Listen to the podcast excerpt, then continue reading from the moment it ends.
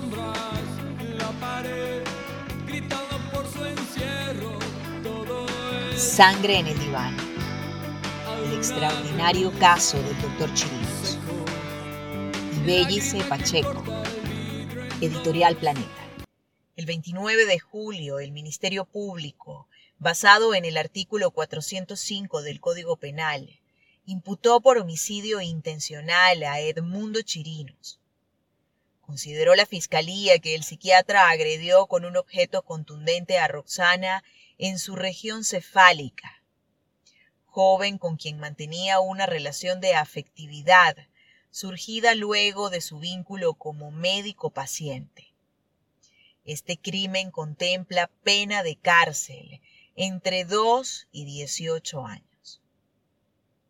En nota de prensa, el Ministerio Público refirió que el delito imputado guarda relación con el artículo 65 de la Ley Orgánica sobre el Derecho de las Mujeres a una vida libre de violencia, norma que menciona circunstancias agravantes que de ser cometidas por el agresor de una mujer aumentaría la pena de un tercio a la mitad.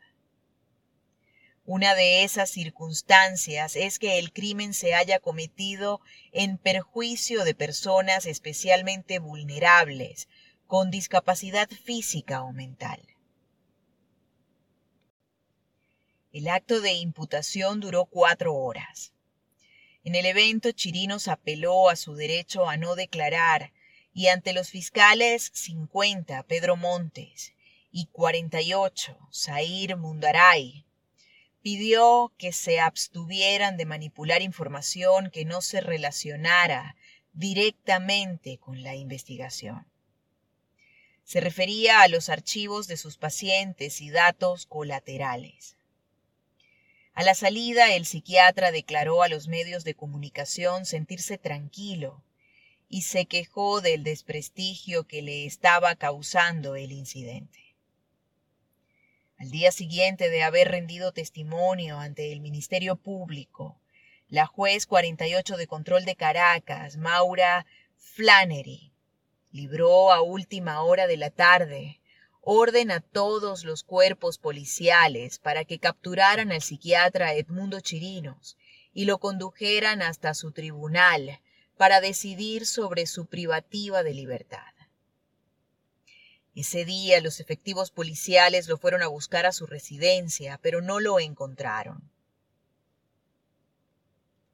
Sin embargo, sus abogados aclararon que el psiquiatra se presentaría de manera voluntaria, tal cual como sucedió 24 horas después. Chirinos llegó acompañado de sus defensores Juan Carlos Gutiérrez y Claudia Mujica, a las 10 de la mañana a la sede del Palacio de Justicia. Para su desgracia, los representantes del Ministerio Público llegaron al mediodía y el tribunal, que ya tenía compromisos para la tarde, decidió diferir la audiencia. Los momentos que siguieron son considerados por Chirinos como los más humillantes de su vida cuando cerca de la una de la tarde fue trasladado, esposado hasta la división de homicidios del 6CPC. Allí tuvo que dormir en una silla. Las cámaras de televisión mostraron los esfuerzos del psiquiatra por ocultar las esposas bajo su saco elegante. No lo logró. La defensa calificó de desmedidas las acciones contra su cliente. Consideraron que la orden de captura y despliegue policial tenían la intención de malponer su imagen. Chirinos, insistieron, ha dado señales permanentes de colaborar con las investigaciones. La prueba de que mi cliente está apegado al proceso judicial es que en diez días Estuvo en ocho oportunidades en el 6CPC, en la Fiscalía y en los tribunales, precisó Gutiérrez.